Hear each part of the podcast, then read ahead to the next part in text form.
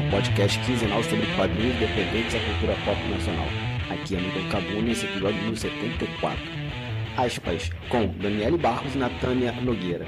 E pessoal, essa é uma conversa que eu tive com o pessoal da ASPAS, né? Associação de Pesquisadores de Arte Sequencial do Brasil, a qual eu sou membro. E essa conversa foi gravada para o canal da Aspas, lá no YouTube. Tá o link aqui na postagem, inclusive com essa entrevista, que ela tá completa. A gente conversou, eu e Natânia, com a Daniela sobre o trabalho dela, né? O trabalho da Daniele, a sua relação com a arte, com fanzines, com quadrinhos, ciências e outras cositas mais. Então eu peguei a entrevista, dei uma editada, cortei algumas partes e estou colocando aqui no feed para vocês ouvirem. A entrevista completa está aqui linkada na postagem. Foi uma conversa muito bacana, assim, eu gosto muito de conversar com o pessoal da Aspas, né? É, a gente quer gravar outros episódios aqui também exclusivos, né? Que depois vai ser migrado para lá e fazer o caminho contrário. E antes de começar o programa, vamos para aqueles recadinhos da quinzena. Primeiro é, tá no meu blog, hamiltoncabona.wordpress. Sigam o Instagram da Capa Comics, o canal da Capa Comics. Esse mês vai ter live que vai falar ainda sobre Valkyria, então aguardem. Inclusive, a gente tá com a campanha de pré-venda do quadrinho Valkyria, Fonte da Juventude, que está sendo para minha editora, a Totix. O link para pré-venda no Catarse está aqui na postagem também. Tá muito bacana. No momento que eu gravo isso, a gente tá com 60% e a nossa meta é chegar a 100 e uma meta extra é fazer o RPG da Valkyria, que está sendo produzido pelo designer Jorge Valpasso, que já gravou aqui vários episódios com a gente, e o designer do, do livreto, né, da brochura, vai ser pela minha queridíssima amiga Thaís Linhares. Então é isso, corram lá no Catarse e comprem o nosso quadrinho. E aproveitem que vocês vão estar no Catarse e apoiem o quadrinho da editora Mamacusa, o Carga Infernal Volume 2. Link aqui na postagem também, assim como o link para o site da editora Mamacusa.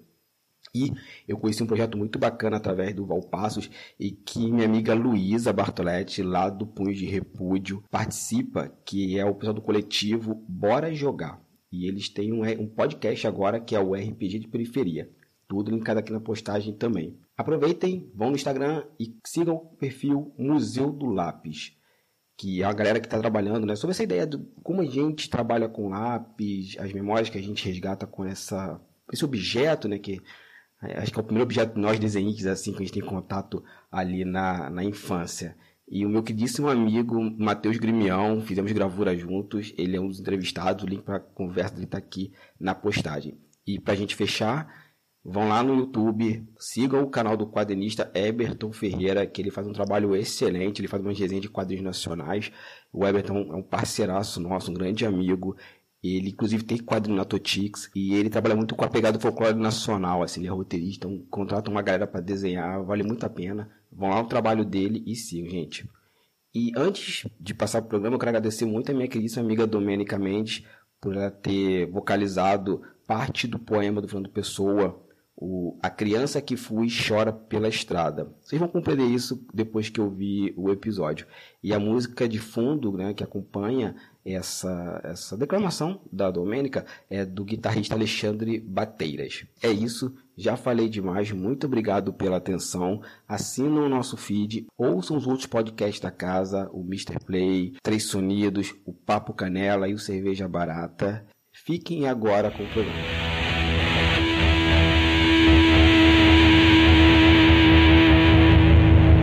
Saudações quadrinistas pessoal, você está aí que acompanha o canal da Arte, está estranhando, é? Cadê o Gustavo? Quem é esse rapaz? Eu sou Hamilton Cabuna, sou um aspiano, estou aqui com a missão de substituir o grande Gustavo Guts em apresentar hoje o Café com aspas. E eu, como eu falei, sou um aspiano, eu sou o rosto do podcast Quadrinhos e Narrativas e estamos aqui hoje para falar com a aspiana e queridíssima amiga Daniela Barros.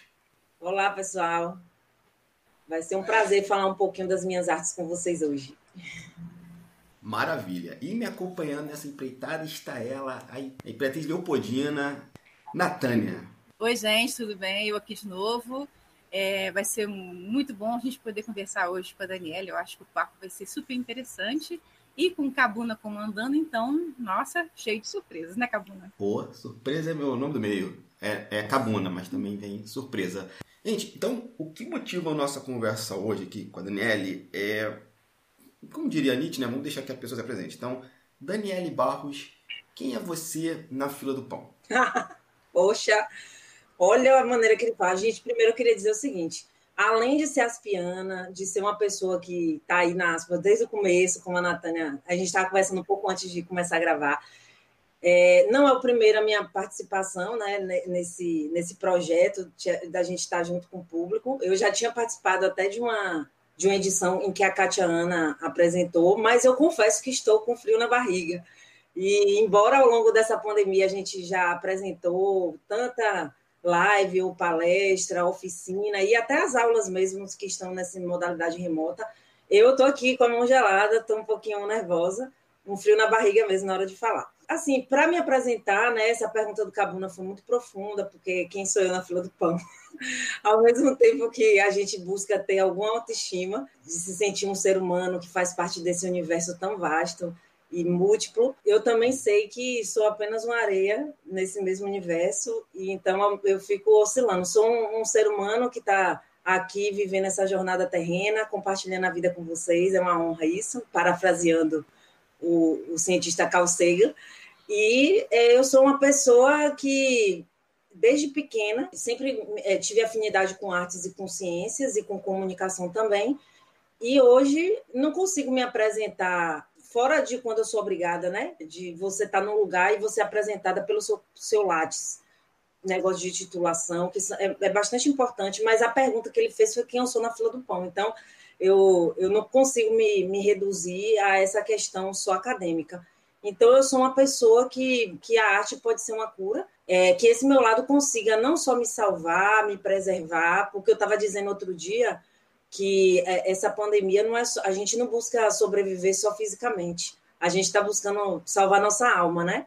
Porque cada notícia, cada coisa que chega é, é, é, uma desolação tão grande de maneira geral que mesmo que a gente esteja bem, é um desafio. Então, eu tenho tentado manter de alguma maneira essa sobrevivência tanto física quanto psicológica e espiritual, enfim. Então, eu queria conversar hoje com vocês e é, nesse, nesse sentido de como eu tenho usado ao longo da minha trajetória a arte articulada com a ciência e, e, essa junção foi uma maneira também de isso sobreviver na minha, na minha prática profissional. Então, como eu amo a área das artes, da comunicação, para que isso não ficasse de lado e eu só fosse uma pessoa que trabalhasse naquela área de uma forma desempolgada ou para cumprir tabela, entre aspas, eu consegui trazer a minha paixão com a outra que é da ciência, que é a paixão da. E aí juntou tudo: ciência, arte, comunicação e ciência. Eu sou essa pessoa, assim, mais ou menos. É muito difícil, né, a gente definir, mas eu diria que a, a minha primeira apresentação seria essa. A parte acadêmica, e depois a gente fala ao longo da conversa. Ah, eu vou dar uma entradinha rápida aqui. E isso que a Daniele falou é muito legal, né? Porque eu acho que é o espírito de quem faz parte da aspas, né? A gente que faz parte da associação acho que todos nós temos duas paixões, né? pela arte, pela leitura e pela ciência também, né? cada um no seu campo de pesquisa. Eu acho que é essa paixão que motiva a gente. Não sei se a Daniela acontece com ela, alguém te pergunta assim, mas quanto tu ganha com isso? Caramba, não é bem o ganho financeiro, é a satisfação de poder fazer uma coisa que gosta. Quem é que pode falar hoje que está fazendo uma coisa que gosta? É o prazer de poder está é, tá trabalhando com aquilo que te deixa animado, né? Então, é, eu acho que quando você tem essa coisa de você poder trabalhar com ciência, vários tipos de ciência, e poder juntar isso com, com arte e com algo que te dá muito prazer, né? Por exemplo, no caso da gente aqui, todo mundo gosta muito de quadrinhos, gosta muito de leitura, eu acho isso fantástico. Então, esse papo com a, com a Dani hoje é, é é uma coisa que eu, que eu acredito que vai ser para poder lavar a alma mesmo, né, Cabuna? É verdade, a gente precisa é, é, lavar a alma, né? Acho que a, vocês falam muito bem essa parte, ainda mais sobre a pandemia.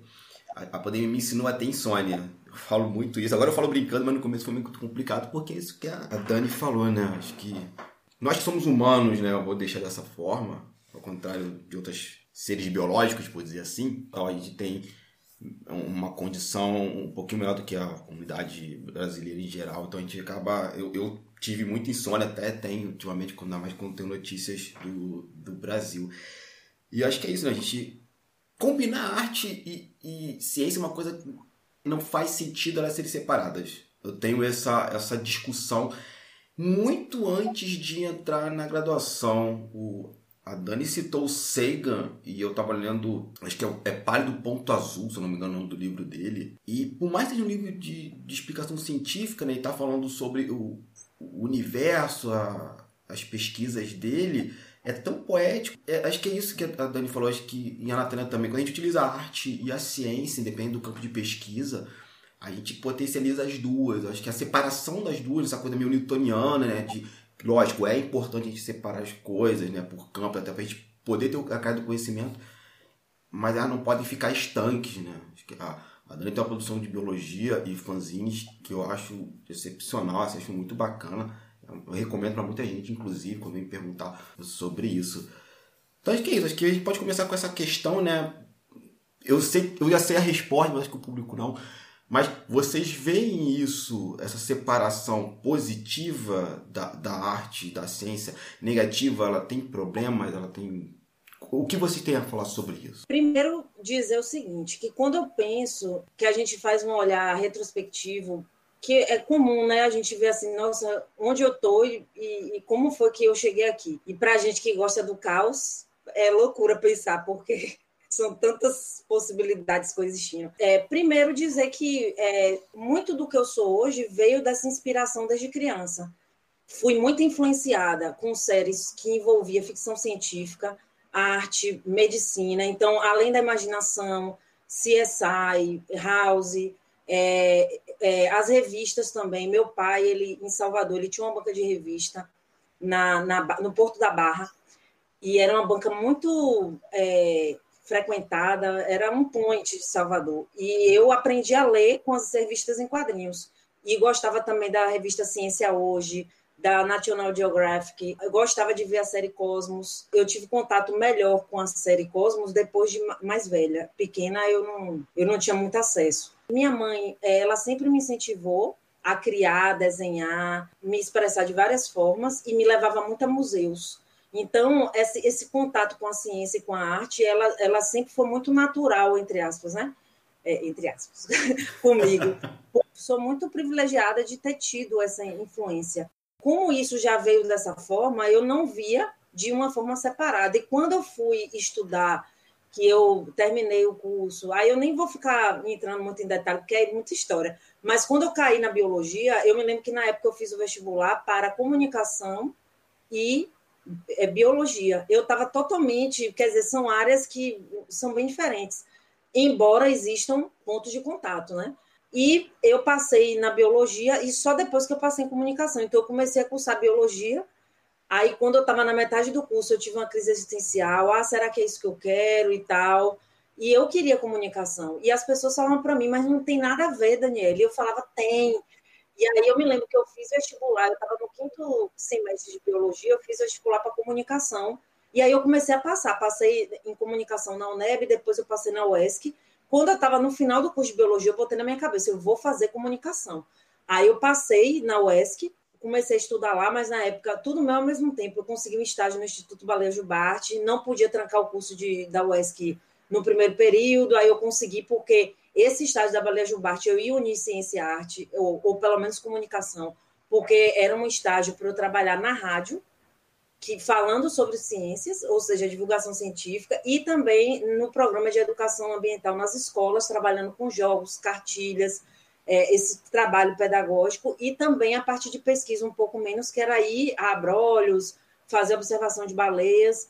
Então, era uma coisa que juntava mesmo a ciência e a comunicação. Então, eu argumentei isso na UESC, junto à reitoria, eles me concederam eu trancar o primeiro semestre. Depois eu fui estudar um pouquinho de comunicação, me apaixonei, só que por questões da vida eu tive que trancar o curso e aí para fechar, eu pensei o seguinte, bom, como tá difícil por questões da vida mesmo de condução, eu fazer comunicação, e quando eu fui morar no Rio, que meu marido passou um doutorado na época, a gente tinha combinado que se ele passasse um doutorado, eu ia trancar o curso de comunicação, que eu estava adorando, né? Para a gente ir junto porque a gente tá, já tinha acabado de casar. Fiz uma prova na UF, só que era outra área, era cinema. E eu queria comunicação, rádio e TV, que era no caso da UESC. Eu fiquei com a nota altíssima na época, eu tirei 9,7, mas outra pessoa tirou 10 e só tinha uma vaga. Aí eu chorei muito, eu deixei, eu falei, sabe, Gilma, não é para ser. E eu vou fazer o seguinte, eu vou agora levar a arte e a comunicação na minha vida, na minha área das ciências da natureza. Eu vou fazer as minhas pós-graduações agregando essa área no, nos meus trabalhos, nas minhas linhas de pesquisa, e é isso que eu vou fazer. A partir de então, meu TCC de monografia, meu mestrado e doutorado foi sempre unindo comunicação, artes e ciências da natureza. E acho o seguinte, que por mais que a gente veja a ciência e a arte de uma maneira é, conectada, Leonardo da Vinci é um bom exemplo disso. Ele era um, um, um cara que, poxa, inventou é, literato, escrevia aforismos, textos, é, inventou um monte de, de, de, coisa que é útil até hoje, era das artes. Então, é, para muita gente lá atrás, isso era tudo junto. Com a hiperespecialização, como Cabuna falou, é, até uma necessidade de a gente ter que fazer umas divisões. Só que a vida não, não é o que o humano faz, né? A vida é caótica, ela, ela reúne tudo ao mesmo tempo. Então, é, mesmo que a gente fale assim, poxa, não é legal, mas se a gente for parar para ver, é, muita gente vê mesmo de uma forma separada. Então, cabe cada um, de alguma maneira, ser tocado, ter uma experiência para que perceba que realmente a ciência e a arte elas são parte, assim como outras áreas de conhecimento, é, elas estão interligadas. E eu ouvi muito, na época que eu estava no mestrado, por exemplo, não tinha muito, era o começo de um discurso pela interdisciplinaridade. E, e, eu me lembro que várias vezes eu era interpelada. Afinal de contas, você pode é, justificar o seu currículo? O seu currículo é esquizofrênico, você trabalha em várias áreas diferentes. Como assim? E eu ficava constrangida, porque a pessoa dizia que eu não era coerente no meu currículo. Na verdade, ele era interdisciplinar. E o que unia o meu currículo era eu, os meus interesses e essa questão que eu conseguia ver conexão em todas as áreas. Eu passo para a Natânia. Eu vou pontuar assim, uma coisa.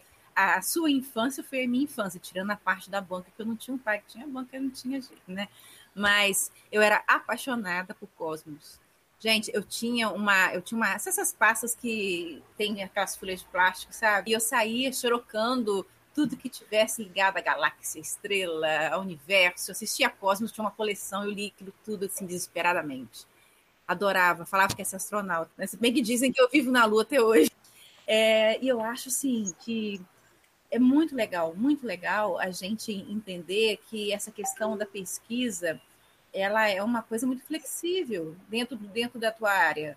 É, só porque você está na história da biologia, ou na comunicação, ou na arte, você não quer dizer que você não possa desenvolver pesquisa vinculando isso com outra disciplina ou com outro campo de, de, é, de estudo. Você citou Leonardo da Vinci, que é uma pessoa mais que, que, teve, que teve mais diálogo com tantas ciências quanto ele. Né? Eu acho que o campo da pesquisa, ele por si só, por natureza, é multidisciplinar. É.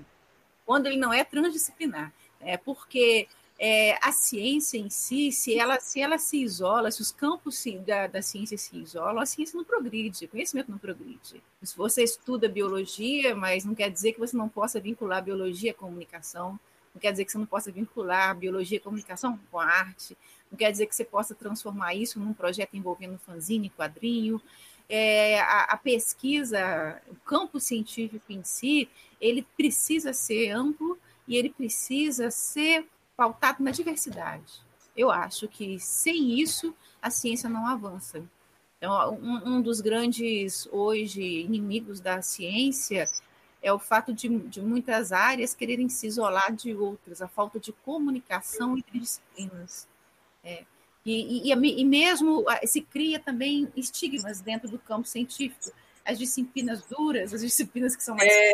É, aquelas, que, aquelas que têm potencial para receber maior financiamento, aquelas que não é. precisam ser tão financiadas, aquelas que o CAPES vai reservar 10 bolsas de estudo no exterior, aquelas que muito mal vão é. ganhar uma. Ô, então, eu queria até falar uma coisa importantíssima que você está dizendo. Uma que eu fui descobrir que eu era das ciências duras quando eu entrei no, na comunicação. Um professor estava dando aula e falou: aquele pessoal das ciências duras, da biologia, não sei o que, ciências duras, tem artigos, trabalhos usando o termo e tal. Nossa, gente, eu estava na ciência dura, na ciência dura não fala que, ó, estamos nas ciências duras. É, e outra coisa interessante que você falou em relação ao financiamento, a um tipo de hierarquia, é a gente ver o drama que a gente vive hoje apesar da área da ciência da natureza e da biologia ser tão importante, da biomedicina, da medicina e tal, a sociologia, as áreas humanas são tão importantes que a fake news, a, a, o negacionismo, tudo isso requer estudos da área de humanas, da área de história, da área de, de antropologia, da área de outras áreas que, como você falou, muitas vezes não é contemplada. Infelizmente, como digna de, de bolsas, a gente está sendo sucateado de maneira geral.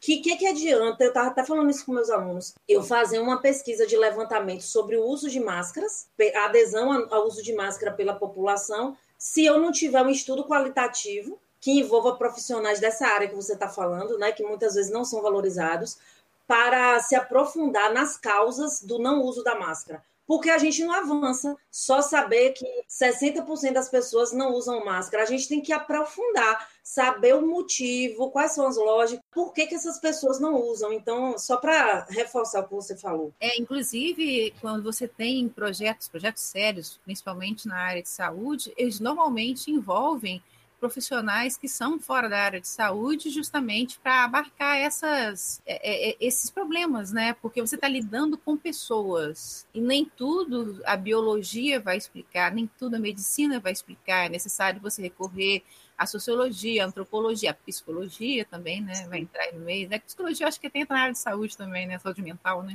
Uhum, sim você precisa desse diálogo constante entre as ciências para poder chegar até um resultado que seja um resultado confiável. Porque nada é certo, né? nada é 100%. Nem mesmo a ciência é 100%, mas olha só, se nem mesmo a ciência é 100%, daí que a gente tem que valorizar mais ela ainda, porque a conhecer o nosso planeta, conhecer o nosso ecossistema, conhecer o ser humano é muito complicado. Oh. Oh. Eu, eu, eu estava comentando com, com uns alunos meus que a gente está chegando no ponto que o ser humano tem que aprender o que é humanidade. Fala que é humano, mas não tem ideia do que é ser humano, né? Do que é humanidade, que é muito mais do que pertencer à humanidade de uma forma geral, aspectos é, so, é, de relacionamentos sociais, é, a questão da solidariedade, da empatia, tudo isso faz parte do que é ser humano. Sim, a Natânia falou isso de que a gente está aprendendo a, a, ser humano. Eu não sei, eu não posso afirmar categoricamente que foi o Jung que falou isso. Se alguém souber, bota nos comentários. Mas acho que foi ele que falou, né, que a gente vai aprendendo a ser humano conforme vai vivendo. E isso é uma coisa que eu tenho muito para mim. Assim, acho que cada, cada dia que passa, eu, eu me esforço para ser é, um pouco mais humano do que eu fui no dia anterior. Lógico, com idas e vindas, né? Mas a gente tá ali nessa, nessa luta. Vocês comentaram sobre essas influências do Sagan, da, das bancas de jornais, e, e duas coisas para falar antes de gente passar para o próximo tópico, é assim, o meu contato com a ciência e arte, ela vai acontecer com uma professora minha, é, Maria de Lourdes Stoffel. Ela foi minha professora da quinta à oitava série. Gente, eu tô falando assim dos anos 90, tá? Então, acho que mudou, né? Agora é primeiro ciclo, uma coisa assim. Eu já desenhava, eu já gostava de, de quadrinhos, de gibi e tal, mas eu não tinha ainda ligação com a ficção científica, né? Com essa coisa da ciência. E essa professora tinha uma coisa espetacular, que durante esses três anos, ela fazia a gente ter um... um, hoje a gente chamaria de caderno de campo, né? Mas o que, que era? Ela passava o, o dever, o quadro, a gente tinha um livro, e a gente tinha que desenhar imagens do mundo real para botar no livro. Então, por exemplo, ela ia falar sobre uma folha. Então a gente anotava, fazia o dever de casa, mas o dever de casa era desenhar uma folha que a gente encontrasse e falar que planta era aquela tal, e tinha que pintar. E para mim que gostava de desenhar era só sucesso. Por causa dessa professora eu comecei a gostar de ciência mais ainda. O, o, o casamento veio, eu acho que foi no ano 93 ou 94, mas eu lembro que foi no ano do lançamento do filme Jurassic Park, que estava falando sobre placas tectônicas, depois eu estava falando sobre dinossauros, extinção, evolução, uma série de coisas.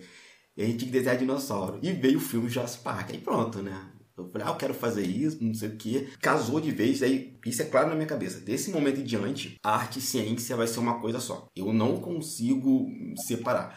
Eu sempre falo, o, o cientista e o artista, né? Essas pessoas dessa, dessa área, elas enxergam o universo, o mesmo universo. A diferença é como elas vão catalogar essa informação.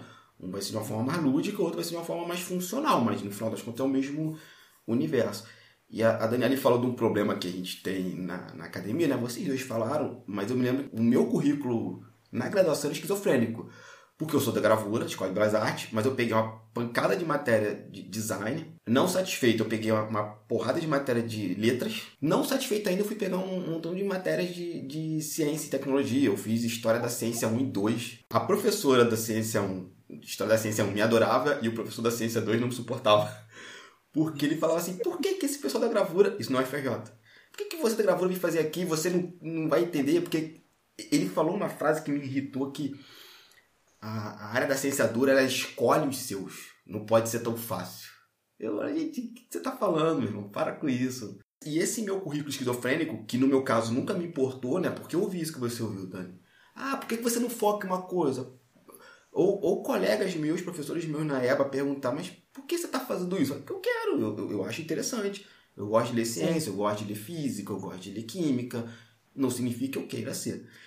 Só que essa minha esquizofrenia, com muitas aspas aí, pessoal, no meu currículo, me levou a trabalhar na IFRJ desenvolvendo é, quadrinhos é, com fins pedagógicos, que é um projeto capitaneado pela professora Ana Paula. E eu sempre vi essa coisa da arte, desse casamento, casamento alquímico, por assim dizer, como uma forma de apresentar conceitos altamente sofisticados que é o campo da ciência, e eles têm que ser sofisticados porque tem uma linguagem ali implícita. A gente tem que parar com essa bobagem que eu vejo nas redes sociais que, ah, se tua pesquisa não chega no público, ela está fazendo errada. Não, minha pesquisa ela tem um linguagem técnico para os meus pares ler.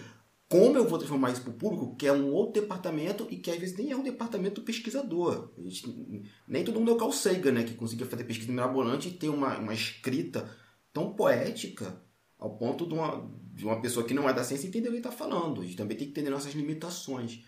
E tá tudo bem.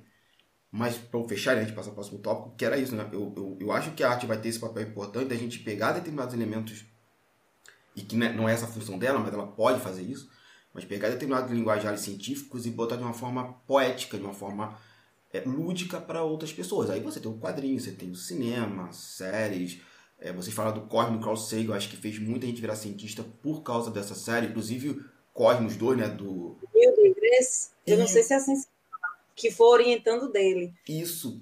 É, ele, vai, ele vai virar cientista por causa do Sagan, né? Ele viu Cosmos, se apaixonou, depois vira amigo do Sagan. É uma história linda, linda essa história. É, e, e tá aí agora ele criando outros, cientistas. Eu queria falar duas coisas que você comentou. Uma que é essa coisa que você disse do, do professor ter falando dos escolhidos. Isso é uma coisa que eu tenho discutido. Eu estou com um componente curricular sobre pensar e fazer ciências e pesquisa e ensino de ciências. E aí eu fiz uma enquete com meus alunos é, perguntando qual a visão de cientista é, esses alunos têm, né? E aí eu boto de cientista, eu não falo da, nem falo gênero. Então, na hora que vai formar a nuvem de palavras de acordo com o que eles mandam, que eu usei uma ferramenta, eu acho que é Mentimeter que fala, aí a maioria é homem descabelado, é, explodindo coisa no laboratório, um gênio, Aí tem essas coisas do estereótipo, né? Aí eu fiz duas perguntas. Uma de como eles viam é, a imagem de cientista quando era criança e quando via agora, como vê agora. Para fazer um paralelo, se mudou a questão da representação de cientista, que agora a gente tem trabalhado a questão da mulher, a questão das mulheres negras também, e, e essa imagem também de tirar essas mitologias, né? É, de mitologia não, essa imagem de mito no sentido de estereótipo que é uma pessoa que é um gênio, que aquele lugar não é para você. A, a, genialidade é um dom, que é um dom que caiu do céu, que isso vale para o artista também. Sim. Ninguém fala que o artista está lá treinando como você, que vem melhorando cada dia mais com o seu desenho, que acompanha o seu. Então, é assim, quando você consegue um prêmio, uma coisa, o pessoal, nossa, que sorte, né? Quer dizer, sorte, você tá ali na, no suor, é como diz aquela, aquela máxima, né? O sucesso é 99% de trabalho e 1% não sei mais o que. Mas assim, então eu falei com meus alunos, tem que tirar essa coisa de os escolhidos, a, a ciência é uma imagem de um foguete da NASA voando, a ciência é no cotidiano, tem um monte de coisa que está aqui em volta da gente, da ciência e da tecnologia. Então a gente está trabalhando isso. A outra coisa é, é, é uma coisa que a gente repetiu muito, que é esse termo que as pessoas nos acusam, né, do currículo esquizofrênico, com muitas aspas, que não tem nada a ver nem com o termo da esquizofrenia, né? Pô, pode crer. Que é o mesmo ponto da questão de você ter o estereótipo, né? O estereótipo de você falar, nossa, como se o esquizofrênico ele tivesse a mesma coisa no sentido do, da analogia com o nosso currículo, ele ser interdisciplinar, não tem nada a ver. Vai, Nath. A gente quer é, conhecer um pouco da pesquisa da Daniele, né, envolvendo arte e quadrinhos. Assim, faz um resumão para a gente, assim, o que, que a Daniele pesquisa, é, no que, que ela foca. Né? Eu sei que você também envolve seus alunos em projetos. Fala um pouquinho disso para a gente. E, assim, para encerrar, depois de você falar tudo isso, dá umas dicas para quem gosta da área de biologia, para quem gosta da área de arte, é, em como investir nessa carreira é, no mundo que a gente está vivendo hoje, né? As pessoas precisam saber quem faz o que está fazendo e ver que é possível fazer. Eu, eu como professora, eu dou aula para ensino médio, dou aula para o último ano do ensino médio, eu vejo muitas vezes os alunos focados basicamente em, duas profissões, em dois campos, como se os outros não existissem. E muitos alunos talentosos poderiam estar desenvolvendo pesquisa em várias áreas, eles não fazem isso, muitas vezes, porque eles não sabem. Eu vou dar um exemplo bobo. Eu recebi uma mensagem é, pelo Instagram, inclusive, de uma, de uma moça formada em História, que ela havia descoberto podia pesquisar, usar histórias em quadrinhos como fonte para pesquisa histórica e querendo que eu desse umas orientações para ela. Quer dizer, ela dentro, já dentro da academia, dentro da formação, ela nunca tinha tido contato com esse tipo de fonte e ela estava descobrindo isso agora. Então, imagina uma pessoa que já, que já passou pela universidade e que ainda está descobrindo o que vai pesquisar. Imagina aqueles meninos que estão saindo da, da educação básica e que não têm um campo maior uma visão maior do que é ciência, do que é pesquisa. Então, fala para a gente um pouquinho do seu trabalho, que você tem feito, é como você trabalha com a questão da arte e a biologia, e no finalzinho deixa uma dica para essa molecada é, que de repente pode, pode ter um talento que nem conhece e que pode estar contribuindo para a produção de conhecimento muito representativo e relevante nos próximos anos. Acho que também a Natânia tem que dar uma dica no final. Uma coisa que eu queria já dizer é o seguinte: eu vou falando e vocês vão me interrompendo. Para continuar com essa coisa de bate-papo, para não ficar aquela coisa chata só eu falando e tal. Então, se vocês tiverem algum insight, vocês falam. Eu estou até dando uma anotada em tópicos aqui para ver se eu não perco o fio da meada, porque para a gente que é professor, né, gente? E da comunicação, e a gente gosta de falar. Então, eu vou falar assim um pouquinho rápido do começo, porque pode inspirar alguém. Como a Natânia falou, eu não vou falar nem só com a molecada, eu vou falar com a galera é, mais velha também, porque como a Natânia disse, ela recebe e-mails, eu também recebo e dou, fico empolgadíssima quando eu recebo e-mails de professores, professoras, gente que está na pesquisa e fala, eu posso trabalhar quadrinhos com ciências e tal, e aí me pede, eu já tenho um, um, um Word com um monte de referências que eu já indico para as pessoas, já pronto, e só vou atualizando eu tenho um Google Drive, um link, e aí eu vou botando lá. Alguns são livros físicos, né, que eu indico, e outros são e-books. Então, aqui são alguns, mas eu tenho uma biblioteca bem grande de, de quadrinhos. Né? tem alguns que a marca de fantasia disponibiliza online. Então, tem livros sobre fanzine, questão do, da, do quadrinho mesmo, sobre ciência genética e DNA em quadrinhos. Aí tem esse aqui, para quem vai trabalhar com fanzine, é indispensável. Então, fanzine como obra de arte, fanzine na educação. Aí tem um monte, eu não vou. Esse livro é maravilhoso, foi escrito pelo. organizado pelo Elide Santos Neto e a sua esposa Marta Regina. Isso aqui é de cabeceira, me ajudou muito. É História em Quadrinhos e Educação, Formação Prática e Docente. É da editora Metodista. Eu acho que ele é esgotado. Quem me deu ele foi Edgar Franco. E tem esse artigo aqui, gente, que é assim fundamental. É, 10 considerações para professores que desejam é, trabalhar com história em quadrinhos. Me ajudou muito no meu começo. Tem da área de quadrinhos pode filosófico, que está aqui na. Eu estou com a caixa aqui do lado que eu separei ontem para mostrar. Tem esse aqui, que é, de, é sobre processos criativos de quadrinho pode filosófico, que foi meu de Edgar. Tem os livros da, do Quadrinhos Educação, que foi organizado pelo Amário e pelo Tiago Modernese, que também está aqui. É, uma coisa que eu percebi na nossa conversa é que todos nós aqui dessa rodinha, e que eu imagino que muita gente está ouvindo a gente, é que é atraído para aspas e para essas discussões, tem na sua história um contato com série, com filme, com quadrinhos. O fanzine, às vezes, não, não, nem todo mundo conhece, mas de maneira geral tenho um contato com isso. E é a cara da aspas, porque a aspas é arte sequencial, né? Então, série está aí, a gente está totalmente envolvido. É, em 2012, eu estava na especialização de ensino de biociência e saúde, fazia duas, e outra na área de análises clínicas. E eu pensei assim: eu gosto de quadrinhos, eu quero retomar quadrinhos, porque eu era leitora e tinha perdido contato. Quando eu fiquei mais velha, eu não via graça de ver os quadrinhos que eu lia quando era pequena, que era mais a turma da Mônica. E, e eu, eu, não me lembro direito muito, mas era mais porque a turma da Mônica é mais hegemônica, eu, eu me lembro mais dela, né? E aí, só que aí eu fui avançando na idade e a turma da Mônica não estava, apesar de que eu ainda leio o que é considerado para infantil, eu consigo me divertir também mas eu não estava dando conta. E hoje em dia, por exemplo, a Turma da Mônica ela tem vários nichos. Ela tem o mangá, o estilo mangá, tem várias Mônica Jovem, essas coisas. Mas na época que ficou uma lacuna, né? Então eu parei de ler quadrinhos. Eu não gostava de super-heróis. É, enfim, parei de ler. Aí, quando eu fui é, pensar, poxa, eu queria fazer minha especialização, meu TCC, com quadrinhos. Como é que eu vou juntar? Será que dá para juntar quadrinhos e, e ciência?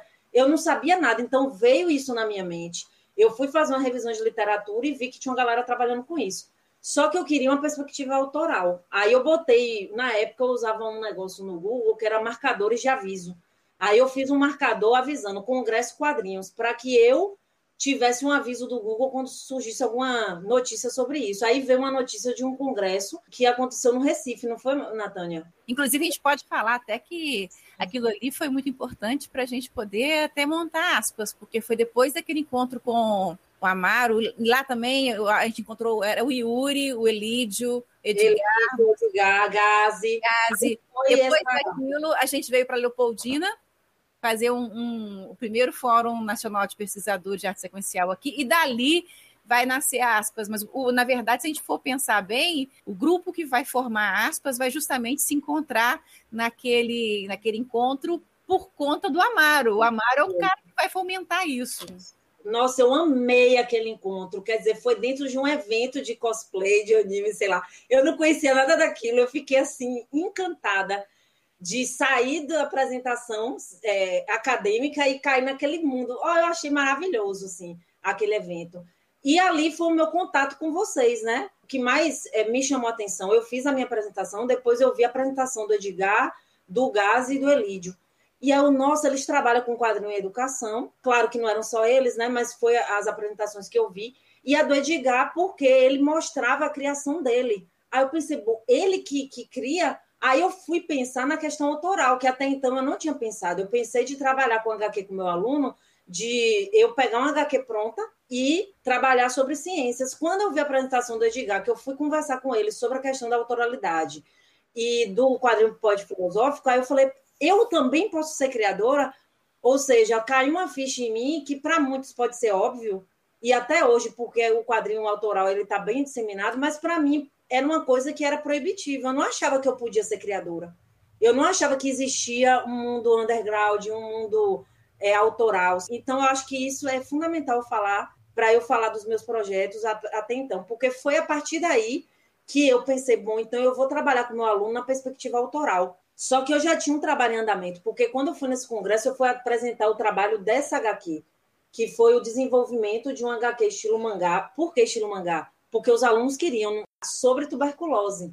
Então, ela, é, o nome da HQ é, Turma do, é Pedro e sua turma, superando a tuberculose. Eu botei o Pedro porque é o nome do meu filho para dizer o seguinte, que a tuberculose ela pode cometer qualquer pessoa. Para não ficar aquela coisa da distância, uma pessoa que a gente ama, então eu botei o nome do meu filho para representar, para estar tá presente na HQ, para dizer que ela, ela está presente, que ela não escolhe classe social, que ela não escolhe, como qualquer vírus, bactéria, né? Ele não escolhe, embora, nem vou entrar na questão da pandemia agora, que a gente não está numa tempestade todo mundo igual, né, gente? Porque tem gente que está no iate e tem gente que está sem nenhuma uhum. boia. Então, apesar de ser uma questão biológica, sim, que pode acometer qualquer um, sim, é, a, as condições é, sociais e financeiras, econômicas, ela vai sim interferir. Mas biologicamente falando, sim, ela pode, ela acomete sim a qualquer pessoa. Mas voltando, então, eu fiz essa HQ de, de forma coletiva com os alunos. Então, eles me ajudaram a construir o roteiro e eles avaliaram o HQ. E eles também desenharam é, o esboço da capa, só que não foi totalmente autoral. E eu me lembro que na época que eu fiz a apresentação, eu chamei uma pessoa que eu estimo muito, que é o Dilcênio Rangel, que ele é da é, do FRJ. Ele e o Leopoldo de Meis, que é outro cientista maravilhoso, eles é, trabalham com a parte de artes plásticas, de quadrinhos e ciência. E aí, numa aula do Leopoldo de Meis que ele fez uma dinâmica que eu me vi no, é, empolgada para fazer esse trabalho aqui. Uma grande é, jornada depois da aula dele. E eu me lembro que quando eu terminei o TCC desse trabalho, eu mandei para ele, pedi para ele ser da minha banca, ele não podia. Aí ele falou só assim para mim, porque além da HQ eu fiz um folder, como criar suas histórias em quadrinhos. Eu achei que o ponto forte do meu trabalho fosse HQ. E ele falou para mim que o ponto forte do meu trabalho era o folder, como fazer quadrinhos. E ele não entrou muito nisso. E ele falou, isso ficou na minha mente. Poxa, uma HQ dessa. E ele falou que o mais importante é um folder Aí depois, anos depois, eu fui entender que mais importante do que dar uma HQ pronta para o meu aluno, que é um tipo de metodologia a trabalhar, e que eu não estou falando mal, é uma possibilidade sim, mas mais importante que isso seria eu dar o folder para que o próprio aluno fizesse HQ dele sobre ciências. E aí me deu esse insight. Então, a partir daí, eu comecei a pensar em oficinas, e agora eu já estou falando o que Natânia perguntou. Outra coisa que foi um marco para mim foi que quando eu fui participar de uma caravana da Fiocruz, que a gente é, foi para o Acre, a gente ficou 15 dias trabalhando com a população lá, imersa. A gente, eu trabalhei com quadrinho. E eu fiz uma oficina de quadrinho, gente, com muita criança. e assim, era um calor de 50 graus, meu notebook desligou. Assim, foi, sabe, raiz mesmo. E, e eu me lembro que na oficina, na época, eu não tinha retomado o desenho. E aí uma criança chegou para mim eu falava assim, gente, vamos fazer a dinâmica tal de desenho, né? Tinha dinâmica de desenho, dinâmica de roteiro para criar o quadrinho. Eu, bora, bora desenhar. A criança, ah, professora, eu não quero desenhar, eu não, eu desenho feio, não. Vamos desenhar, animando ela. Ela falou, e a senhora desenha? Aí eu falei, não, eu já eu desenhava há muitos anos, mas eu não estou desenhando, não. Ela, e como é que a senhora está falando para a gente desenhar se nem você desenha? Aí aquilo bateu, poxa, o que, que adianta eu citar Paulo Freire se eu não penso a minha prática? Se eu não tento ser coerente com a minha prática? Não é que todo professor que é, vai propor uma oficina, ele tenha que desenhar e ser um, né? Mas eu, eu tinha que tentar. A partir daí, e também incentivada pelos meus amigos Edgar, Gazi, Elídio, eu comecei a, a, a criar. Então, o Edgar mesmo, ele me incentivou muito a voltar a desenhar, e eu conheci o que era fanzine. Então eu pensei, meu desenho, quando eu era pequena, era de uma qualidade, e quando eu voltei a desenhar, era muito pior, porque eu fiquei muitos anos sem desenhar, e também tinha uma questão psicológica, eu acho que eu parei de desenhar quando minha avó morreu. E aí eu voltei a desenhar um desenho muito feio, né? É, mas eu estou falando isso porque é meu, né? Eu acho que não existe desenho feio, existe uma expressão que precisa sair.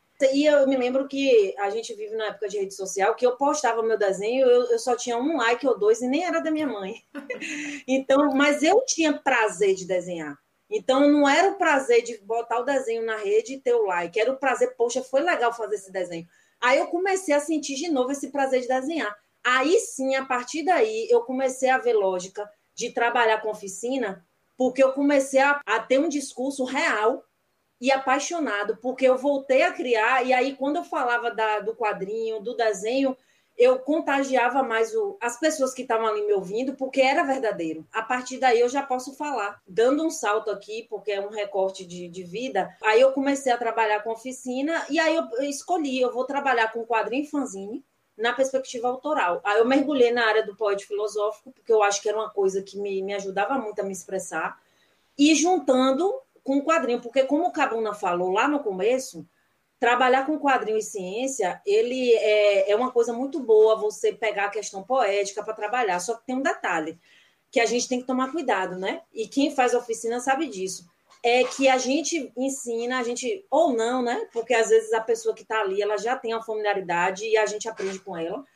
Mas a gente aborda a questão da linguagem do quadrinho, ou quando é oficina de zine, que não necessariamente envolva quadrinho, a gente fala o que é zine e tal. Até porque eu falo sempre para meus alunos que a gente tem que situar o que a gente está trabalhando, porque para não ficar uma coisa assim, ah, quadrinho, oba, bagunça. Não, tem toda uma história de trabalho quadrinho. E o do Zine também é uma questão, inclusive, política. E quando eu falo política, não é partidário, é uma questão política, que está envolvido um bojo de contracultura, de contrassistema, né, que não pode ser deixado de lado. E quando a gente trabalha na área acadêmica e educacional, a gente tem que explorar isso também. Quando eu falava trabalhar poética, é para que, quando a gente for criar, a gente não criar, sabe aquelas cartilhas do Ministério da Saúde, que pega um personagem chatão e pega aquele texto que já estava no folder do ano passado e que já foi de campanhas anteriores, copia, cola, aí bota um balão e fala, eu fiz Nossa. quadrinho. Quer dizer, não faz uma, sabe, fica aquela chatice. O boneco te dando ordem, é, prescrevendo regras e tal. Então, isso não é fazer quadrinho. Quer dizer, é um quadrinho de ciência, mas não é uma narrativa. Isso não é uma poética, como o Cabuna falou, que eu acho que ele tem até mais propriedade para falar, porque ele trabalha, né, falando sobre isso. Eu tenho aprendido muito com é, acompanhando o Cabuna, né, que ele fala da questão da criação, da narrativa, do que é o protagonista. Então, quando a gente vai fazer a oficina, a gente trabalha esses elementos, porque não é cooptar o quadrinho para fazer uma cartilha chata. É para que o aluno entenda o que é o quadrinho, para que ele crie histórias, que ele crie universos, que ele crie personagens para que ele crie uma história em que, ao longo da história, apareçam os elementos da ciência, é, da história da ciência, do assunto que a gente está tratando, e não aquela coisa chatão. É, não é oficina de criar cartilha prescritiva chata, né? E fica, fica parecendo bula de é. remédio, não é? É uma bula de remédio Sim. ilustrada. Tipo, faça isso. Pegando para mim a responsabilidade, vira um quadrinho ruim, né, gente? Quando eu entrei para a IFRJ, que o pessoal tava a ideia, eu falei, ok, é, vocês têm a ideia. E, e, nisso, as duas Ana Paulas foram, são os amores, assim. Que elas entenderam que elas entendem muito da área delas, mas não entendem nada de contar história. E, e a gente trabalhava com as turmas, né, de... Como era uma faculdade, era a turma de bacharel em Química e licenciatura em Química. Inclusive, a Lívia, uma grande amiga minha, assim, ficou, era aluna, hoje é professora, tal, nós ficamos grandes amigos. E como é que a gente trabalhava? Elas davam a ideia. Ó, oh, a gente tem que falar sobre ligação iônica. Eu nem me lembro mais. Vou pegar a Ana Paula. Temos que trabalhar com obsolescência programada. Eu falei, ok, qual a história vai ser contada? Aí nós pegamos uma história que a Paula, a, a Paula, quando estava no doutorado, mandou várias pesquisas, que era o número de pessoas que tinham problemas de pulmão porque trabalhavam com. pegavam material, o plástico, queimava, para tirar o, cobre, o ouro e respirava aquela coisa tóxica. Falei, pronto, a história tá aqui. Ah, melhor, o filho, né? Uma família tá com problema porque a mãe, a, a matriarca, respira essa coisa tóxica. Por que, que ela respira? Aí foi a história, o conflito, tudo isso. E quando ela aplicava a história, era muito engraçado ela me contando, e era só um esboço ainda, que as pessoas queriam a continuação da história. Eu falei, não, não, gente, mas a história termina aqui. Ela até explicava, a história termina aqui, porque aí outra, não, o que vai acontecer com essa família e tal. E eu ficava muito feliz porque é isso. As pessoas se viram na história, se viram nos personagens e queriam saber o que ia acontecer com elas. Não virou aquela coisa de que a Natânia falou, bula de remédio com um balãozinho, o personagem falando. Que isso é uma coisa que a gente, e novamente, vem muito daquela coisa da arte, que a arte tem dois momentos, né? Ou todo mundo é gênio, ou qualquer um faz. Sim. Eu, eu ouvi isso. É, eu, eu vi isso, não vou falar uma instituição, né, para não queimar ninguém, mas o cara falou assim: Eu sou doutor, logo eu sei fazer quadrinhos. Ô, oh, brother, você é doutor em física. Não. Eu li quadrinho quando era criança. Você é doutor em física. O fato de você ler quadrinho não significa que você sabe fazer quadrinho. Não, mas porque o doutorado. Eu falei, ok, já que, é, já que é currículo, eu sou especializado em quadrinhos. Quem sabe mais de quadrinhos aqui nessa mesa? Eu ou você? Vamos discutir agora. Vamos lá. Vamos falar sobre sarjeta, narrativa, vamos falar sobre concepção de personagem, design de página. Vamos lá. Me manda aí. Porque assim, a galera, a gente tem muito isso também, né? A galera da ciência dura. Eu sou doutor em física, eu sei tudo do mundo. Não, você sabe muito do, muito não, você sabe um pedaço, uma fração do seu mundo. Não, não é escalon, não é escalonável, não é transportável, né? O conhecimento em física ou química ou história, filosofia que for para outra área. Não é tão não é fácil assim. E nisso a Paula foi bem. As duas Paulas né, foram bem, bem carinhosas. Ó. A gente entende a história. Lógico, a gente tinha nossos atritos, porque elas o caminho, eu tinha que ir pro outro. Às vezes ela tinha que me segurar, eu tinha que segurar elas. Mas no final das contas, as histórias estão aí. Inclusive vão ser traduzidas agora para o inglês, né? Comer, a gente está trabalhando sobre isso agora. Agora eu falei muito assim. Não, não falou não. Eu só ia aproveitar uma coisa que, que, o, que o o Cabuna falou, que é, no caso das oficinas, isso é um pouco mais crítico. Porque, por exemplo, quando a gente faz oficina, qual o público que eu encontro geralmente? E, e aí, gente, eu, nem, eu já perdi as contas de quantas oficinas ao longo desses anos a gente desenvolveu. Que é um público com baixa autoestima. É uma fala do, do Ilho Lagana, não sei se é Lagana ou Laganá, né? Que é nosso colega, que ele é da biologia também, trabalha com a Gibio, que é Gibiozine, que é de biologia. Ele é, ele é uma inspiração para mim, né? É, é, história em quadrinhos feitas no curso de biologia da Universidade Federal de São Carlos. O William, uma vez falando numa palestra, ele falou o seguinte: que se você chega numa sala de crianças e pergunta, alguém aqui sabe desenhar? Todo mundo, eu, eu, eu, eu. Agora, à medida que os anos vão passando, você chega numa sala de adolescente, alguém sabe desenhar? E todo mundo, só um ou dois que levanta. Na verdade, saber desenhar, todo mundo sabe. Só que a técnica, a questão da estética e outros aspectos é que realmente nem todo mundo tem. Vamos dizer que seu, seu desenho é um bonequinho de palitinho. Você sabe desenhar. Se você for pegar rigor o que é desenhar, você sabe. Só que a pessoa ela já tem um processo, que aí entra a questão humana que a gente falou no começo da no nossa conversa, né? A gente vive uma época de hipercompetição, de comparação, de depreciação ao outro, que quando você pergunta para a pessoa se ela sabe desenhar, ela já tem uma autoestima tão baixa que ela já diz que não. Que muitas vezes, de fato, a pessoa não tem um desenho muito desenvolvido, mas ela sabe desenhar. E se você quer pegar e, e por exemplo, trabalhar com tiras, e você quer é, falar uma ideia, você consegue com um desenho simples. A gente tem um monte de cartunistas, homens e mulheres, que tem um desenho simples, mas que tem uma profundidade e um impacto social muito grande. É, Laerte mesmo, o traço é simples e é muito contundente. Tem é, o André Dama, é, Bichinhos de Jardim. Ontem mesmo eu, eu, participei de uma, de uma aula final de um professor sobre tiras, que foi o Diego Marinho, que ele trabalhou isso. Ele trouxe um monte de exemplo de traço simples, que, mas que o, o roteiro maravilhoso, e que o traço, por ser simples, porque aí entra a coisa do que a gente quer, né? Passar com aquela ideia. Aí, para chegar onde eu quero, quando a gente vai trabalhar na oficina, a gente tem aquela coisa que é uma tendência que o Cabuna comentou, que tem uma galera que acha que pode fazer qualquer coisa, e aí entra a questão da petulância. Isso eu não acho nas minhas oficinas, Cabuna. Eu acho o contrário, eu acho uma, uma turma que tem potencial e que se deprecia muito, sabe, de tanto vir de um processo humano de outras pessoas falar: esse desenho não presta, você não sabe desenhar. Então, o meu trabalho é de resgatar essa criança interior que ficou lá atrás, que desenhava muito, e que ao longo dos anos foi parando de desenhar e que foi se comparando. E aí entra a questão espiritual, a questão psicológica, que eu trabalho também. Eu não estou dizendo que eu trabalho como é, nessas áreas, eu estou dizendo a da dimensão humana e afetiva que a gente tem nas oficinas que aí é de trazer essa pessoa de volta e de querer. Tem até um poema que do Fernando Pessoa que eu falo em algumas oficinas minhas no final, que é, é um poema que ele fala que a criança que eu deixei lá atrás sentada no, na calçada, eu voltei para te buscar. Porque ele fala que ao longo do caminho eu fui esquecendo os títulos, as ilusões, é, eu fui esquecendo de você. Mas agora eu estou voltando, porque eu percebi que muita coisa que eu vi nessa minha época de adulta era ilusão mas agora eu estou retomando para te buscar, porque é isso que se trata. Então, nas oficinas, a gente não vê muito essa realidade que o Cabuna traz, que é real, que é a da petulância, né, de muita gente. E no caso das oficinas, a gente trabalha aquela coisa de, ó, oh, você pode, ó, oh, vamos trabalhar isso aqui. Se você continuar fazendo, você, sim, de fato, seu desenho está simples, vamos trabalhar com ele.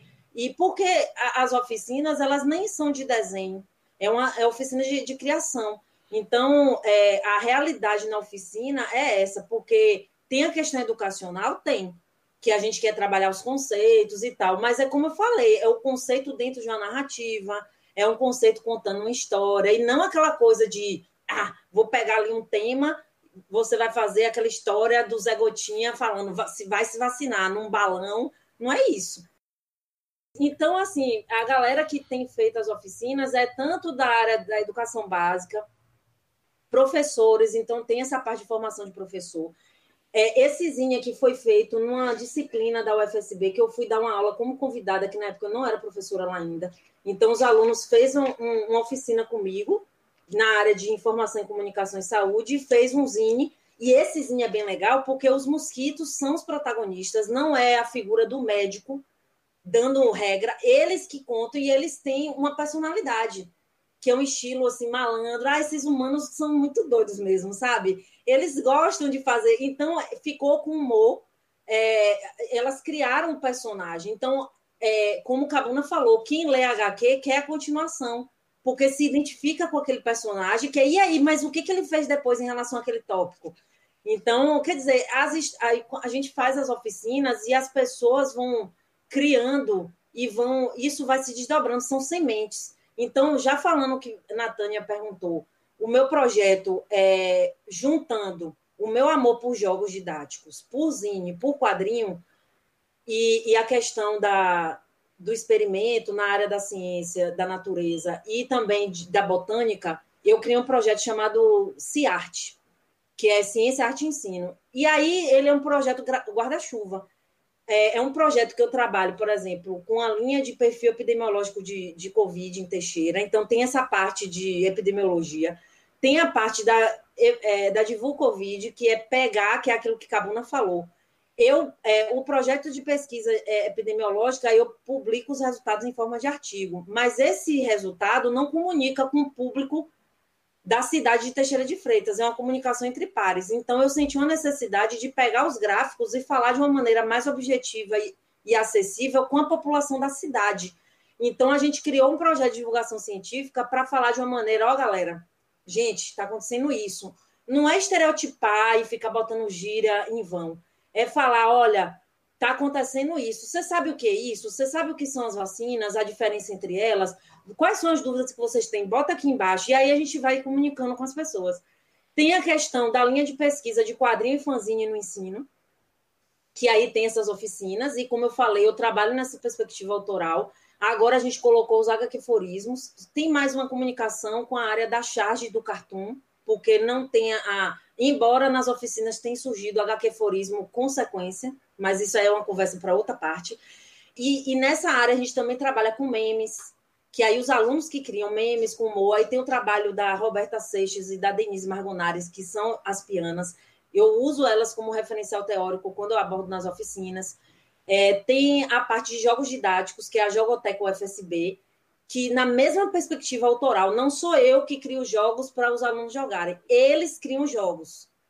Então, se eu estou com a disciplina sobre etnobotânica ou é, história da ciência, o que, é que a gente faz? Eu uso uma metodologia que é chamada Arco de Magueirês. É, a partir de um problema da área que o aluno identifica, ele vai seguindo as etapas do, da metodologia até criar o jogo, que seria um produto educacional. Esse jogo é testado entre os alunos, então um joga o jogo do outro, eles desenvolvem fichas de avaliação do jogo e os alunos testam os jogos dos grupos e é massa porque a aula vira uma grande jogatina, não sei se é uma boa palavra, mas todo mundo. É a mesma coisa das oficinas de quadrinho e zine, porque vira aquela bagunça boa que você mistura o desafio de você criar uma história usando elementos científicos. Aí fica livro, revista espalhada pela, pelas cadeiras, é, acessando artigo científico para pegar um conceito, para poder ver uma maneira de colocar na história. Então, é maneira de você traduzir o conhecimento científico ao longo daquela narrativa. Então, se um aluno vai fazer um jogo, ele tem que usar, pegar a jogabilidade, fazer um jogo na mesma perspectiva de não cooptar, de, é, como o Elídio falava, né? não didatizar. Então, você não fazer um jogo chato. Você fazer um jogo que você consegue usar a jogabilidade, mas na lógica. Então, tem um grupo que usou a lógica do, do jogo, eu acho que foi do jogo da vida, e aplicou conhecimentos da teoria da evolução. É, mas é um desafio, porque, por exemplo, se você fala de relações ecológicas, de competição e de é, relação ecológica de competição ou de mutualismo, para você colocar na jogabilidade do jogo de que se o, a pessoa cai naquela casa, tem que ter uma coerência com o conceito científico, porque você não pode dar uma recompensa se, na verdade, naquela relação ecológica, os dois estão perdendo. Então, o aluno ele tem que é, dominar tanto a, a, jogabilidade com a coerência do que ele está querendo aplicar do conhecimento científico. E agora a Jogoteca UFSB está numa nova fase, porque a gente tem um acervo de jogos que a gente estava a gente estava catalogando para poder disponibilizar para as escolas daqui de Teixeira. Só que com a pandemia, o jogo analógico de tabuleiro, de cartas, ele ficou difícil. Agora a gente está trabalhando com jogos digitais de alguma maneira. A gente usou, fez um trabalho agora do Google Formulário para fazer um jogo em formato quiz. Então, na verdade, é uma atividade gamificada, não é um jogo, mas o quiz é um, uma tipologia de jogo. E aí a gente fez isso e a gente está vendo outras maneiras de usar é, estratégias que estejam à nossa mão para a gente trabalhar com o jogo. E sempre tentando, né, com esse cuidado de não didatizar. Ah, tem outro projeto que eu tenho que falar, que é o projeto Cartozine, que é um, um, da área de zine. Então, tem o movimento do livro cartoneiro, ele surgiu por volta dos anos 2000. Dois editores na Argentina, eles se viram diante de uma crise é, econômica no país e que afetou também a área editorial, e eles começaram a ver o número de catadores de, de papelão crescer muito, e aí eles viram no papelão uma maneira de incorporar na produção editorial. E aí o papelão ele é comprado com valor acima do que é vendido na área de, de catadores, e eles criaram a, as pinturas artísticas no papelão, a, é, colocando como capa dos livros. Quer dizer, um movimento que surgiu na América Latina, foi, foi se espalhando pelo mundo, eu conheci através do Marcelo da Candeeiro Cartoneira, que ele tem a editora Cartoneira, mas dois anos antes eu tinha feito um zine com capa de papelão, que é o Lua Menina, sem saber que tinha livros cartoneiros. Então ele é um zine que ele é fechado aqui com um lacinho, e aí você abre, e aí ele, ele tem meus, meus desenhos, minha, minha produção poética. E aí eu falei, bom, então eu vou, vamos fazer uma junção o projeto Cartozine é, une o universo do fanzine com o universo do mundo cartoneiro. Por que, que eu botei o nome Cartozine? Porque o livro cartoneiro ele tem a figura uhum. do editor. Tem aquela pessoa que seleciona os textos, que faz a organização toda. E isso não é crítica, isso é uma questão pontual. E existe no, no livro cartoneiro essa figura. Na área do Zine tem isso também. Só que o meu Zine, por exemplo, eu não aceito ninguém vir dar pitaco. Então, se uma pessoa fazer zinho, eu quero ter liberdade criativa. E eu falo isso nas oficinas. Você, claro, você tem que ter. É, você não vai ser é, homofóbico, xenófobo, ou seja. Aí a gente cria o zine na oficina assim. Tudo que é criado entra no nosso zine. Então, a gente é, tem que sustentar, é, tem que ter responsabilidade com os discursos, mas quando eu faço a oficina, o combinado é assim: tudo que for criado aqui na oficina vai entrar no nosso zine coletivo. Então, como eu tenho essa perspectiva, então eu não atuo, quando eu vou dinamizar uma oficina, eu não atuo, é, atuo como uma editora, que eu vou selecionar, ah, não, essa produção vai entrar, não. Eu pego a reunião de toda a criação e entra como zine. É, a gente teve até uma disciplina no ano passado, que foi bioética, que os alunos fizeram, a gente fez uma oficina de HQforismo sobre bioética e a gente fez um zinão. É, e, e, aí não, não tem essa, essa edição, essa, essa escolha. Então, no, no caso do Cartozine, é a mesma coisa. Eu criei o Cartozine por isso, porque eu não sou editora, eu pego toda a produção da oficina e a gente forma um zine, só que a gente bebe da fonte do, do, do livro cartoneiro. Então, é, a gente é, destaca o seguinte: a gente não está cooptando a ideia, nem querendo criar um nicho novo. A gente, só, na verdade, a gente quer agregar, que é pegar, nossa, o movimento cartoneiro ele existe, é um movimento que é tanto literar, é, literário no sentido de produção de, de é, livros, produção de poesia, produção de contos, produção de tudo isso, né? Que tem toda essa, essa gênese que tem que ser respeitada e enaltecida, e a gente aproxima com um outro universo que é do fanzine. Então, na verdade, é uma ideia de, de unir. E por isso que toda vez que eu falo deles, eu destaco o mundo do livro cartoneiro e eu destaco o mundo dos zines e aí a gente fez o cartozinho. Então, eu, Daniele, sou uma das autoras. Eu não sou editora, meu nome está aqui junto com as autoras. Então, são produções é, que são numeradas, são produções de tiragem limitada. Então, o projeto Cartozinho é isso. Ele teve até um, um, o apoio do edital é, da Procis lá na UFSB, mas agora não tem apoio e a gente continua fazendo. Então, gente, é isso. É, a, a trabalho com jogos, com cartozinho, zine, Gente, é, eu acho que, nossa, só de, de, dos exemplos que a, que a Daniele deu, a gente pode ver como trabalhar consciências não tem que ser aquela coisa é, na caixinha, né? Aquela coisa que não, que não, não inspira as pessoas a serem criativas. Na verdade, trabalhar com ciências e trabalhar com criatividade principalmente. Aliás, a criatividade é a base de toda ciência, né? É. Porque se você não, não imaginar primeiro, você não consegue fazer depois. Então, é, eu acho muito interessante. Essa parte de, das oficinas também é uma coisa que, que faz você produzir. Eu acho que a pesquisa ela precisa de produtos. Você não tem que ter só métodos, tem que ter também produtos e resultados daquilo que você faz. Esses fanzines, esses trabalhos que resultados de oficina, são trabalhos é, que são de pesquisa também, são de produção de conhecimento. E você vai uhum. falar, ah, só quem produz conhecimento é doutor, né, Cabuna? Não necessariamente. Não, Não e outra coisa, é, é, Natânia, o processo criativo é um processo educativo. Também. É um detalhe, a gente não se preocupa tanto só né, com o produto. Então, eu estou mostrando para vocês produtos, mas foi o processo gerado na oficina, tanto o projeto da criação, da pessoa se encontrar com ela mesma, de ver que ela pode desenhar, que ela pode criar mundos, história, e o que teve de zineiro e gente que é, saiu depois dessas oficinas, que aí eu nem tenho mais notícia, que quando eu fico sabendo, pô, por que você não me mandou, não me falou que você fez zine? É, é, que aí a gente já perde o controle, que, que, é uma maneira boa de perder o controle, que você solta sementes e, e, então a dica que eu dou, que é uma coisa até que a Natânia falou, se você quiser trabalhar com fanzine e quadrinho, o que for, é você, como todo trabalho de pesquisa. Você tem que fazer uma busca de quem está trabalhando na, na área, no sentido não de pessoa, né?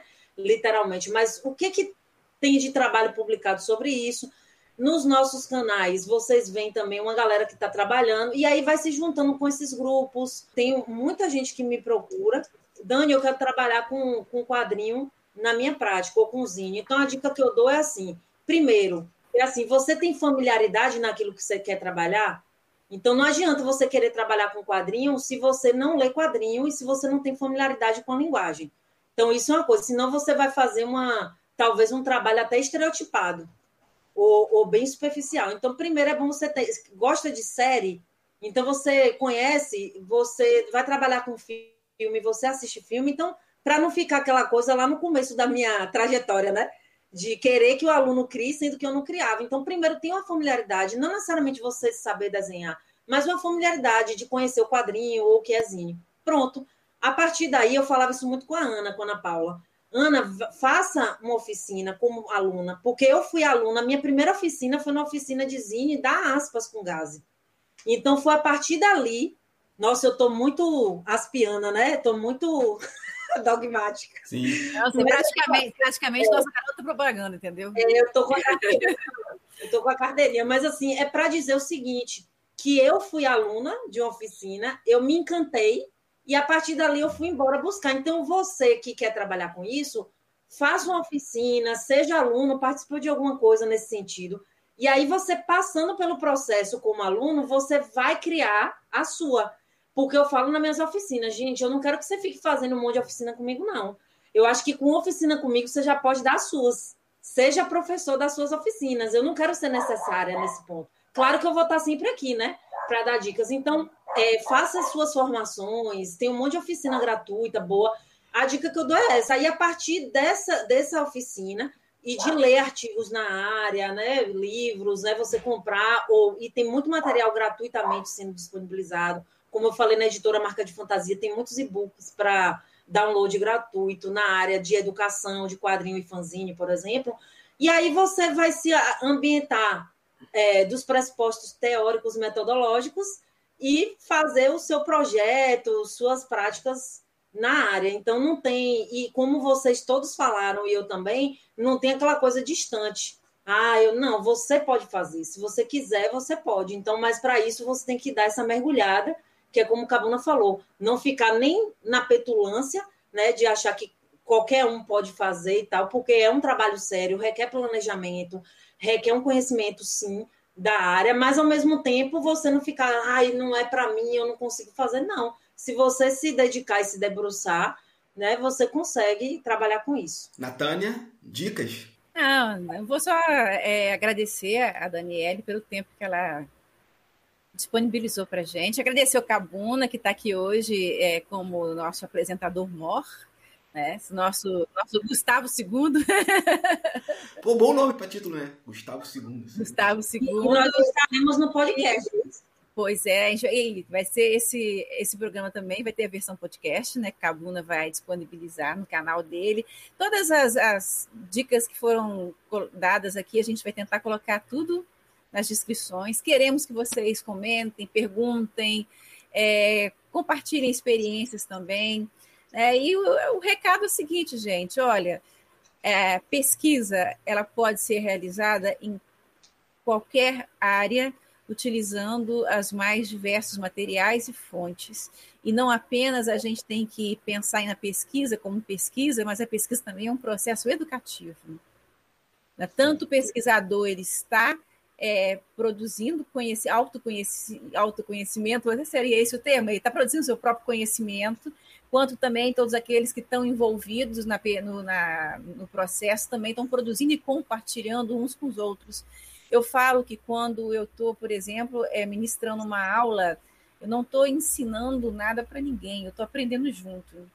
Porque através da, do debate, é, aquele, às vezes uma, uma, um pensamento que você tem naquele momento que você está comentando determinado tema, aquilo pode gerar uma pesquisa no futuro e o, as questões que são relevantes, importantes, nem sempre vão vir dos professores, muitas vezes vêm dos próprios alunos. E arte, ciência, ela tem que estar presente na nossa vida e ela pode transformar a pesquisa científica numa coisa fantástica. E a Daniela, o trabalho dela é um exemplo disso.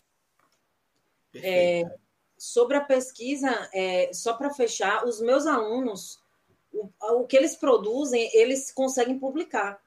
É, tanto a questão da, dos quadrinhos e zines, fazendo um trabalho de divulgação nesses eventos que a gente vai, da aspas, das jornadas internacionais de quadrinhos, como o trabalho com jogos, eles apresentam trabalhos e escrevem artigos sobre isso. Então, como a Natânia falou, é um processo que envolve a educação, o, processo de ensino, pesquisa e extensão, porque você, quando você apresenta trabalho, você também está fazendo com que ele chegue nas pessoas.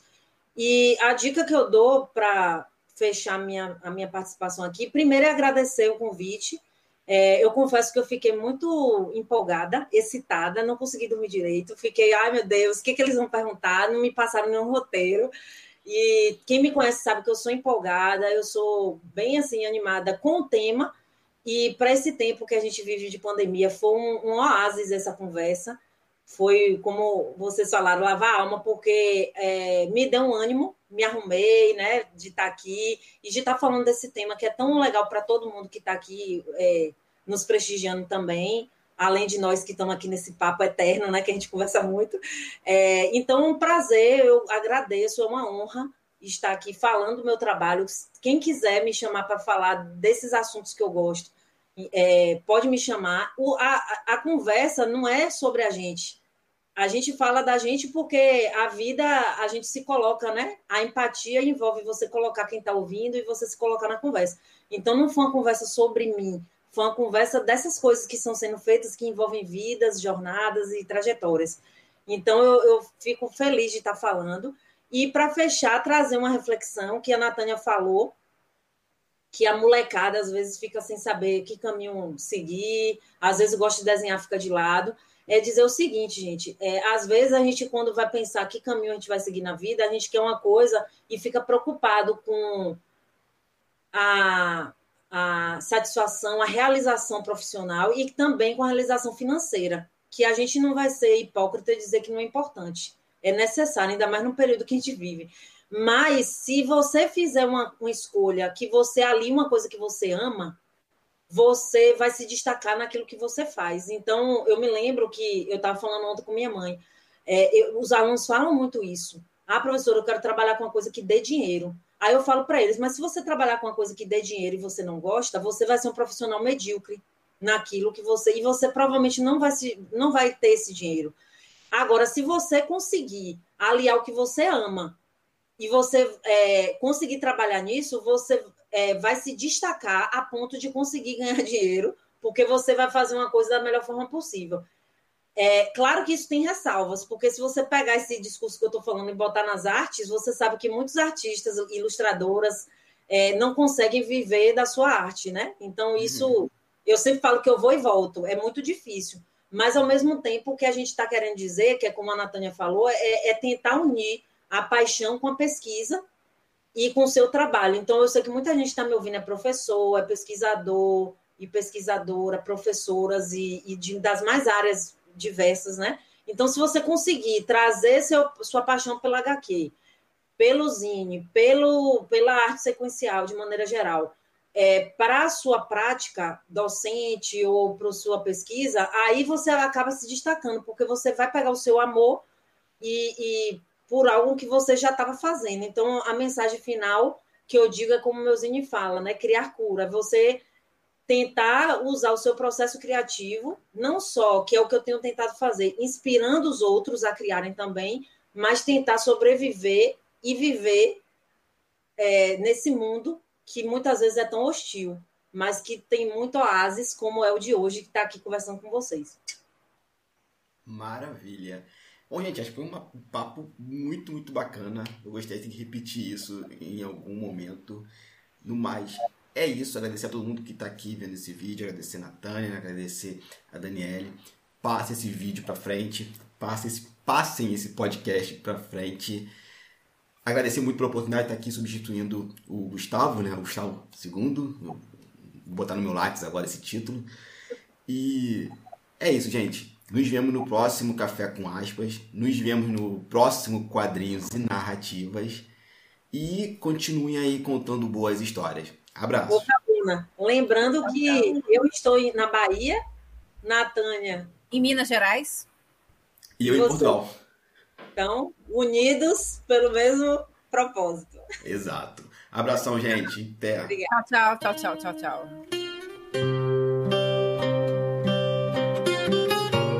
Fernando Pessoa. A criança que fui chora na estrada. A criança que fui chora na estrada. Deixei-a ali quando vim ser quem sou. Mas hoje, vendo que o que sou é nada, quero ir buscar quem fui onde ficou.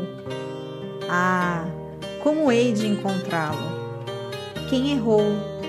A vinda tem a regressão errada. Já não sei de onde vim nem onde estou. De o não saber, minha alma está parada se ao menos atingir neste lugar um alto monte, de onde possa, enfim, o que esqueci, olhando-o, relembrar. Na ausência, ao menos, saberei de mim. E, ao ver-me tal qual fui ao longe, achar em mim um pouco de quando era assim.